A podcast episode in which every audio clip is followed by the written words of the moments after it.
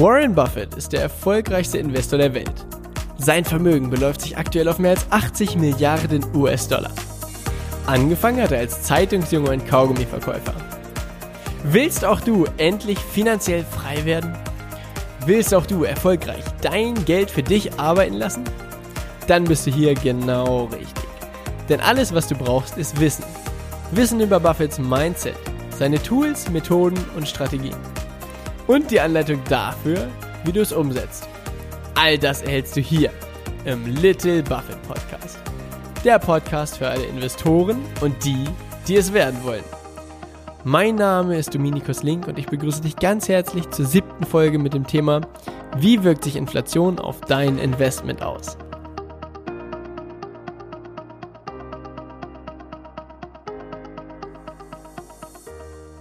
Als Grundlage für diese Folge dient die Folge Nummer drei, in der wir überhaupt mal die verschiedenen Möglichkeiten durchgegangen sind, um das Geld zu investieren. Und das werden wir jetzt quasi Schritt für Schritt wieder aufgreifen und das mal unter dem Aspekt der Inflation beleuchten. Das heißt, schauen, okay, wenn du dein Geld da und da investierst, wie wirkt sich die Inflation darauf aus?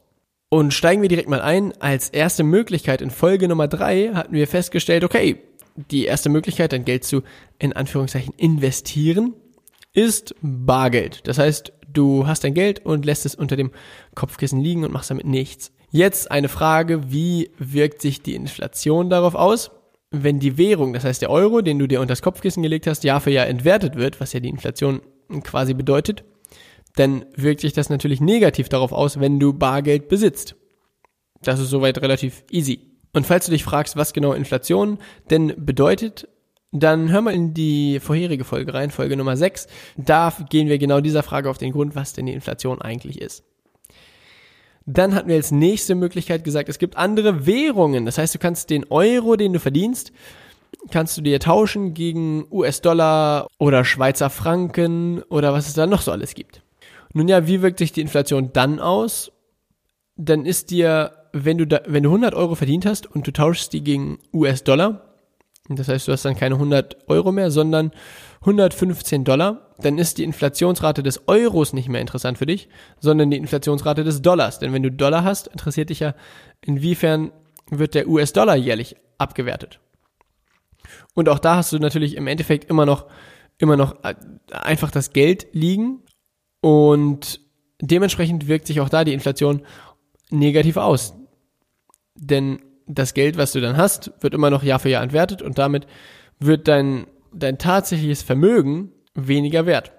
Und dann hatten wir als nächstes besprochen das Thema Anleihen, also quasi die Möglichkeit, einem Staat, zum Beispiel der Bundesrepublik Deutschland, oder auch einem Unternehmen, zum Beispiel Volkswagen, Geld zu leihen, dafür, dass du denen das Geld leist. Wir bleiben jetzt mal bei der Bundesrepublik Deutschland. Wenn du der Bundesrepublik Deutschland 100 Euro leist, gibt es quasi eine bestimmte Anleihe dafür, die festlegt, okay, dann bekommst du für die nächsten fünf Jahre jedes Jahr einen Euro plus am Ende der fünf Jahre bekommst du natürlich deine 100 Euro wieder. Du leist heute von deinem, ich sag mal von deinem in Anführungszeichen hochwertigen Geld, das gibst du heute an die Bundesrepublik Deutschland und in der Zukunft bekommst du Geld von der Bundesrepublik Deutschland wieder.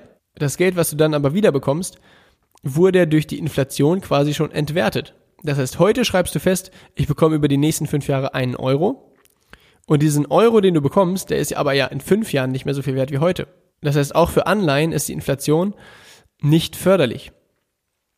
Und das gilt nicht nur für Anleihen als Investmentinstrument, sondern das gilt für alle fest verzinsten Dinge. Auch wenn du bei der Bank irgendeinen super speziellen Sondervertrag hast, der dir sagt, naja, hier, du kriegst im Jahr deine 7% fest verzinst, dann musst du eben beachten, dass diese 7%, die du bekommst, immer nach der Geldentwertung quasi zu dir fließen. Und ich sag mal, in, in den Zeiten wie heute ist das natürlich äh, relativ okay, wenn die Bank dir sagt, hier, du bekommst eine 7%, was es heute natürlich niemals an irgendeiner Bank gäbe. Aber nehmen wir mal an, das gäbe es, dass eine Bank dir sagt, hier, du bekommst jedes Jahr deine 7%, und wir haben eine Inflationsrate von ungefähr zwei Prozent, das ist okay. Ja, dann, dann, dann verdienst du wenigstens nach der Inflation immer noch was. Wenn du jetzt aber diesen Vertrag abschließt, du bekommst sieben Prozent Zinsen im Jahr und dieser Vertrag ist auf die nächsten 30 Jahre festgeschrieben Und jetzt passiert in diesen 30 Jahren folgendes, die Inflationsrate steigt langsam aber sicher von 2% auf 3%, von 3% auf 4%, von 4 auf 5, von 5 auf 6, auf, von 6 auf 7 und auf über 10% Inflation, dann verlierst du Jahr für Jahr Geld mit deinem festgeschriebenen Vertrag mit der Bank, wo du im Jahr 7% Zinsen bekommst. Du hast dir 100 Euro gegeben und bekommst jedes Jahr 7 Euro und am Ende des Jahres bekommst du deine 100 Euro zum Beispiel wieder. Aber diese 100 Euro, die du dann am Ende wieder bekommst, sind im Verhältnis zu den 100 Euro, die du denen am Anfang gegeben hast, nur noch ein Furz wert.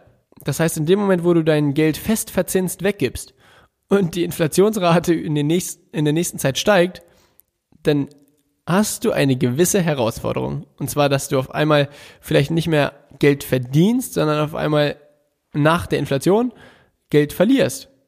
Jahr für Jahr. Und das ist das eigentliche Drama. Und deshalb muss man da ganz genau aufpassen, wenn man sein, wenn man sein Geld irgendwie fest verzinst irgendwo anlegt.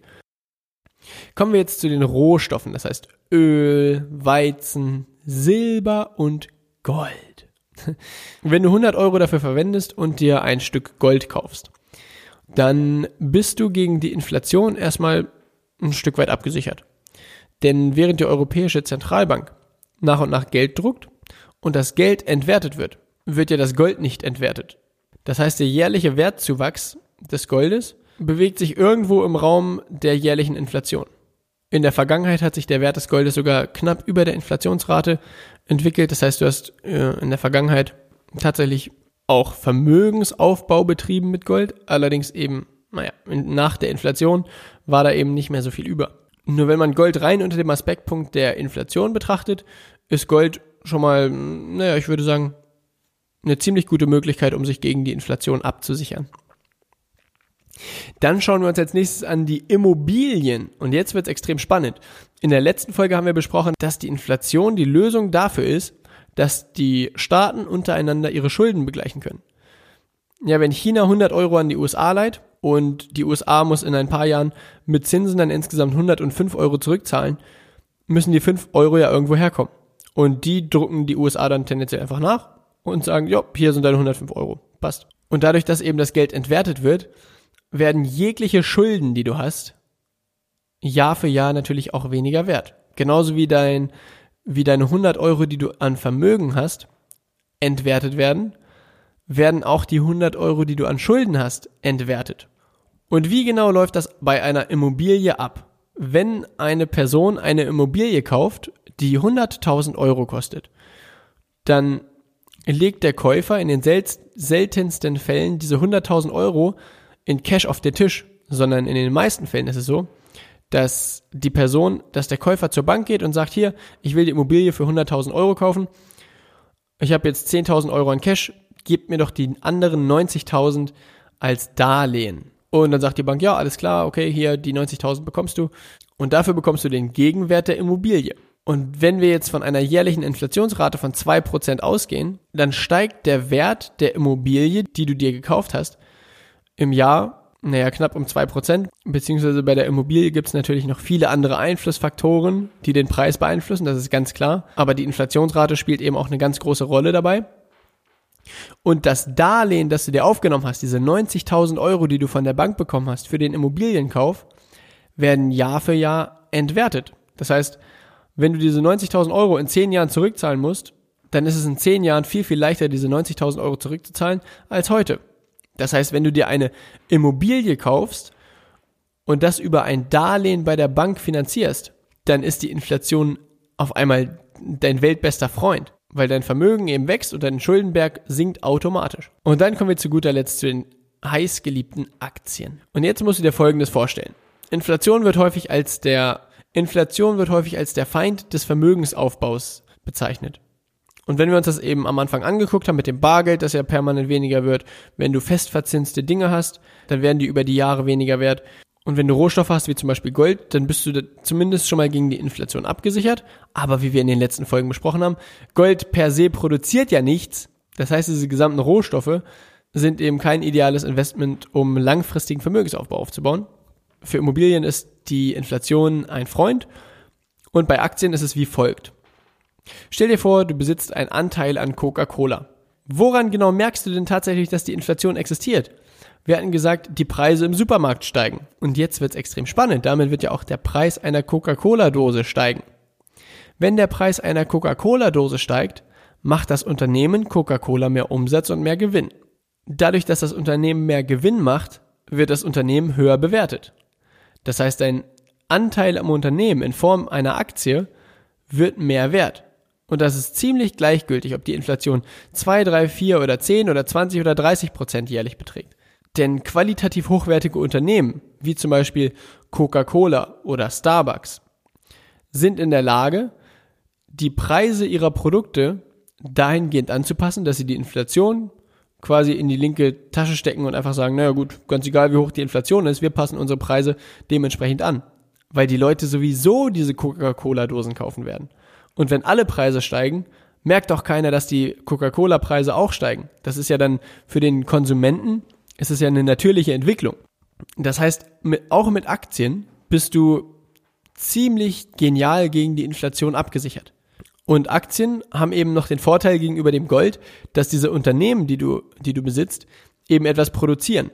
Und das, was sie produzieren, ist, wenn das ein sensationelles Unternehmen ist, eben der quasi inflationsabgesichert.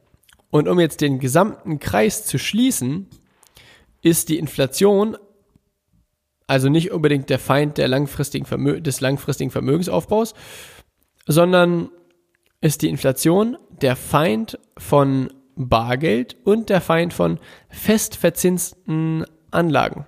Wenn du allerdings in Dinge investierst, wo der Cashflow, den du durch das Investment bekommst, regelmäßig angepasst werden kann, wie zum Beispiel bei Immobilien, wo die, wo die Mieten entsprechend der Inflation nach oben hin angepasst werden.